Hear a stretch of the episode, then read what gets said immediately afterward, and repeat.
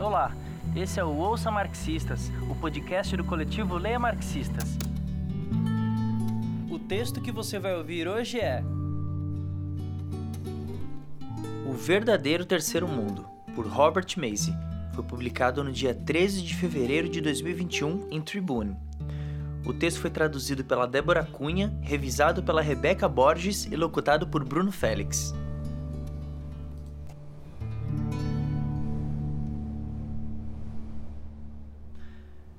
Terceiro mundo nem sempre foi um termo pejorativo.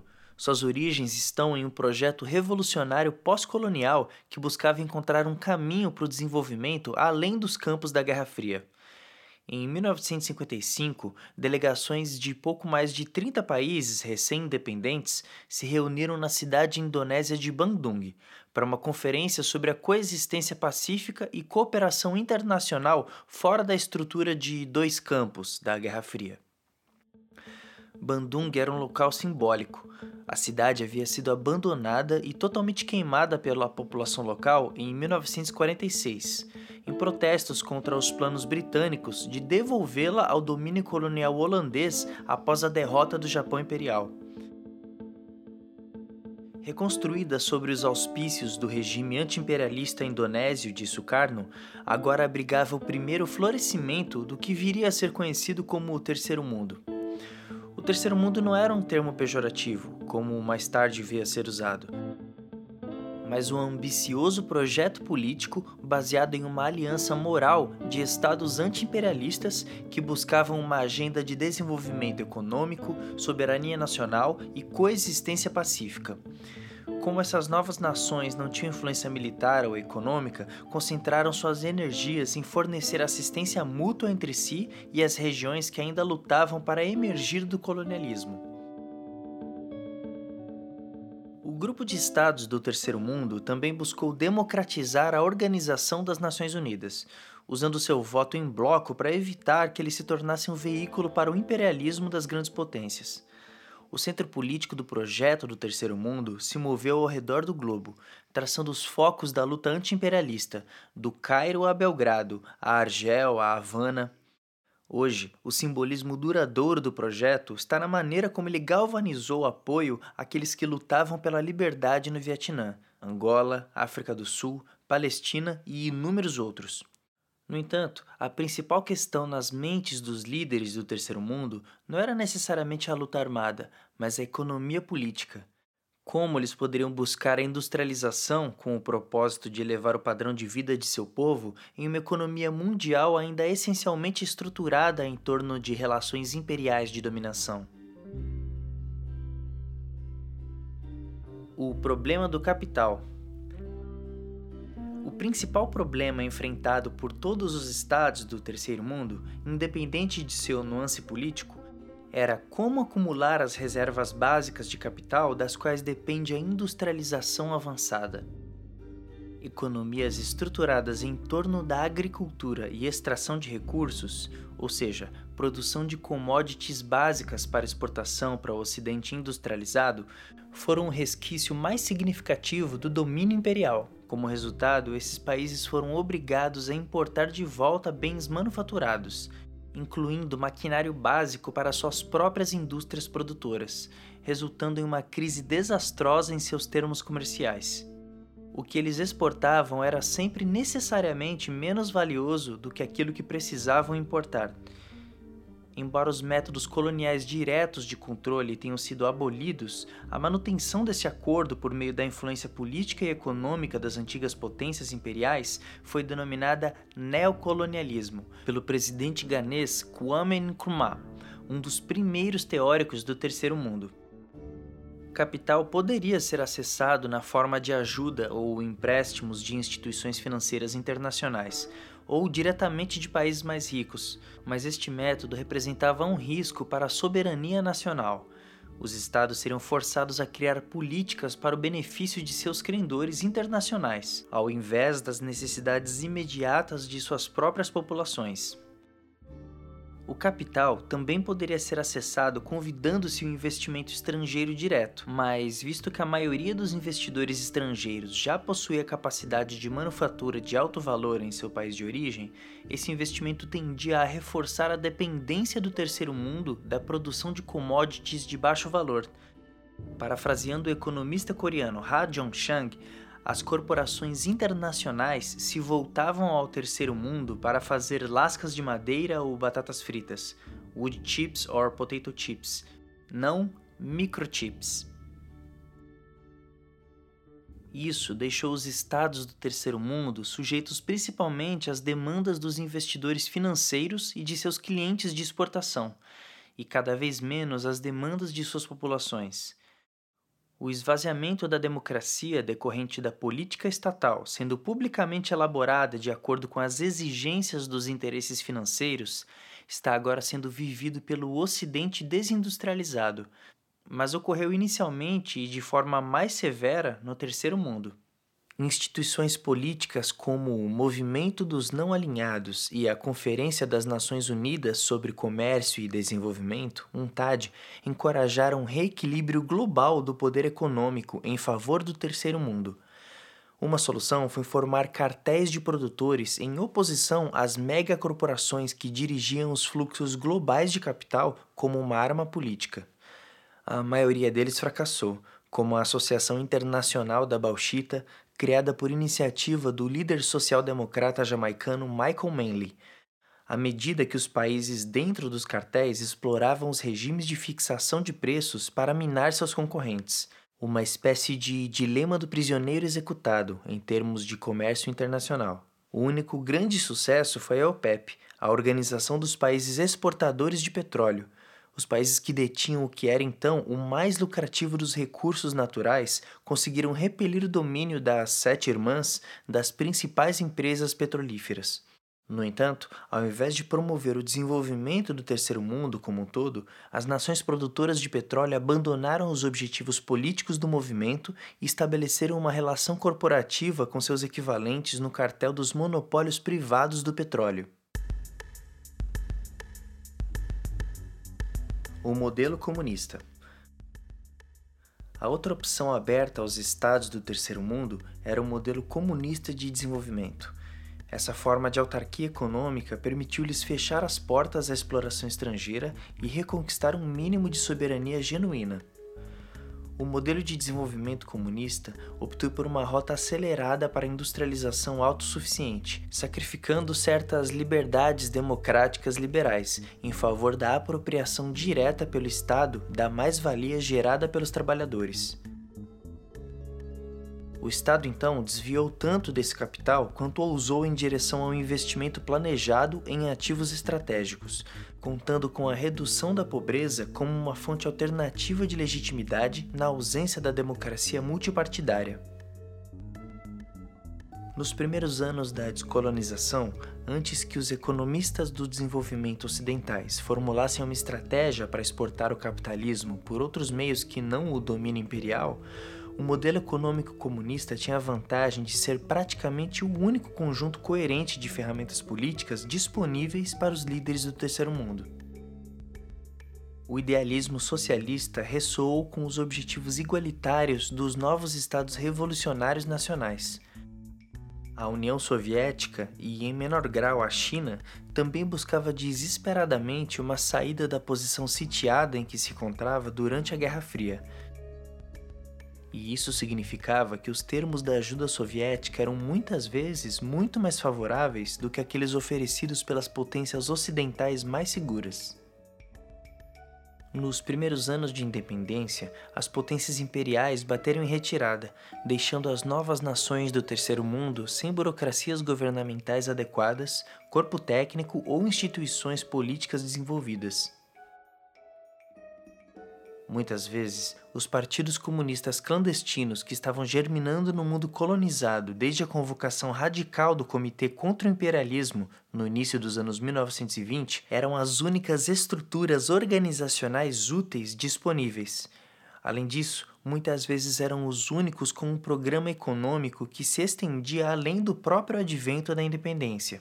No entanto, Com exceção da China, a primeira onda de descolonização viu muito poucos estados comunistas reais surgindo. Os líderes nacionalistas revolucionários do Terceiro Mundo eram geralmente oriundos da pequena burguesia indígena que havia sido promovida pelas potências imperialistas como uma interface entre eles e seus súditos. Eles não tinham nem vontade política nem meios econômicos para criar uma ditadura da classe trabalhadora industrial, especialmente naqueles lugares onde não existia realmente uma classe trabalhadora industrial. A maioria reprimiu seus movimentos comunistas locais ou os absorveu em um Estado nacionalista revolucionário de caráter multiclasse, atividade para a qual Moscou fez vista grossa, ou mesmo endossou implicitamente oferecendo termos de ajuda e comércio favoráveis a seus novos aliados nacionalistas. O assassinato do Terceiro Mundo. Os novos estados nacionalistas agora se encontravam em uma posição política tênue, no difícil equilíbrio da Guerra Fria. Os estados que pareciam progredir com mais ou menos êxito no caminho do desenvolvimento igualitário se viram diante de novas ameaças das antigas potências imperiais. Onde a persuasão política ou a coerção econômica falharam em manter os mercados produtores de commodities abertos aos interesses ocidentais, a intervenção direta foi empregada. Uma série de golpes e intervenções militares, quase sempre após tentativas de nacionalização dos recursos naturais, radicalizou o Terceiro Mundo, levando a uma nova espiral de conflito. Esses golpes e intervenções encontraram aliados solícitos no próprio Terceiro Mundo. As velhas classes sociais, especialmente nas altas patentes militares e entre os grandes proprietários de terras, viram-se deserdadas pelo crescente radicalismo dos governos nacionalistas e exploraram a paranoia anticomunista dos Estados Unidos para obter apoio crucial para suas tomadas de posse sangrentas. Os estados de libertação nacional, que necessariamente centralizavam um enorme poder político e econômico, eram extremamente vulneráveis a essa forma de decapitação Muitas vezes, a população em geral havia sido suficientemente desmobilizada desde a luta de libertação, ao ponto de se ver incapaz ou sem vontade de se levantar em defesa de seus próprios governos.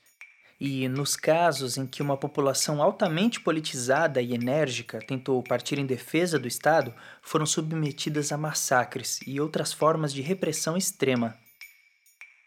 A queda do regime socialista democrático do Irã em 1953, o assassinato sangrento de Patrice Lumumba no Congo em 1960, o genocídio indonésio de 1965 e o assassinato do chileno Salvador Allende em 1973 são todos exemplos dos riscos reais enfrentados pelos governos que priorizam a soberania em detrimento dos interesses ocidentais. Todas as intervenções desse tipo resultaram na imposição de ditaduras severas, que ofereceram suas populações como fonte de mão de obra barata à prospecção de capital estrangeiro. Foi contra essa alternativa que os comunistas do Terceiro Mundo justificaram seus próprios experimentos nada democráticos na construção do Estado. À medida que os governos nacionalistas com inclinações mais liberais foram substituídos por ditaduras militares linha dura, uma reação apareceu na esquerda, que cada vez mais abandonou o princípio do não alinhamento e apostou diretamente no campo soviético. Seguindo os exemplos de sucesso dos comunistas chineses, cubanos e vietnamitas na manutenção da soberania de seus países, a década de 1970 viu aparecer uma onda de governos explicitamente marxistas-leninistas, particularmente na África. No entanto, essa última onda de radicalismo extremo ocorreu em um momento de desaceleração econômica e estagnação na própria União Soviética o último suspiro da militância do Terceiro Mundo não encontrou por muito tempo o apoio que procurava no campo comunista. Com os regimes em Angola, Etiópia e Afeganistão sendo rapidamente consumidos em guerras civis devastadoras, a última das quais finalmente ultrapassou a capacidade da União Soviética para sequer vir em seu socorro. Desprovidos do peso econômico compensatório do campo soviético, os estados que haviam seguido o modelo comunista de desenvolvimento foram forçados a retornar às instituições financeiras capitalistas, como o FMI, a fim de acessar o crédito de curto prazo para pagar suas dívidas de longo prazo. O FMI, aproveitando a vantagem, atrelou o acesso ao capital à desregulamentação dos mercados, ao fim dos subsídios aos bens básicos e às privatizações em massa de serviços públicos e indústrias estatais. Os empréstimos para o ajuste estrutural retrocederam anos do progresso social nos estados de libertação nacional, levando-os de volta ao tipo de pobreza bruta que não era vista desde os dias mais tirânicos dos antigos impérios.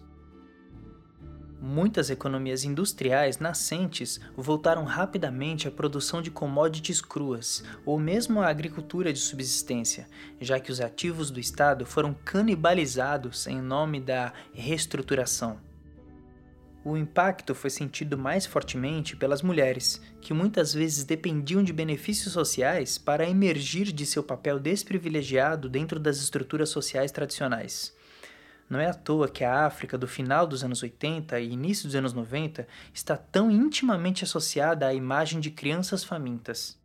Embora alguns estados tenham conseguido criar bases de manufatura estáveis o suficiente para competir nas novas condições, por exemplo, Brasil e Coreia do Sul, para a maioria, o medicamento matou o paciente, produzindo rápida contração econômica em vez de crescimento, na década de 1990, as ruínas do terceiro mundo atuavam como um subsídio direto às economias do primeiro, em que todas as pretensões de desenvolvimento social e econômico eram sacrificadas em favor do ônus de dívidas inimaginavelmente enormes. Essas foram as condições econômicas em que o fundamentalismo religioso e o etnonacionalismo hardcore substituíram o nacionalismo mais progressista e igualitário do Estado de libertação.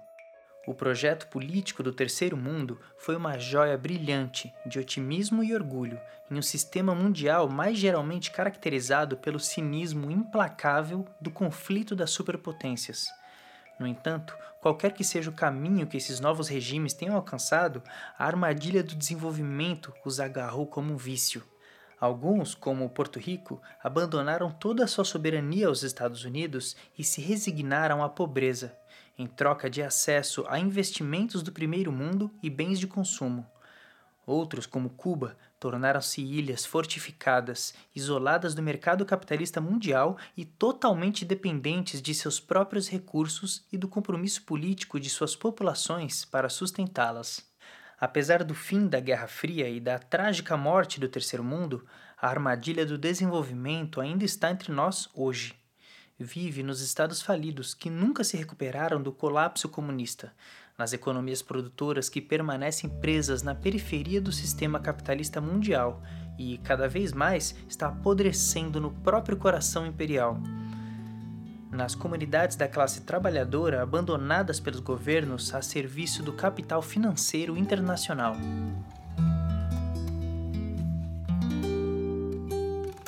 Essa foi mais uma leitura do Leia Marxistas. Daqui, continuamos compartilhando marxismo através do arroba Leia Marxistas no Instagram. Segue lá! E se você quiser apoiar nosso projeto, é só procurar Leia Marxistas no apoia.se ou fazer um pix para leiamarxistas.gmail.com. Obrigado!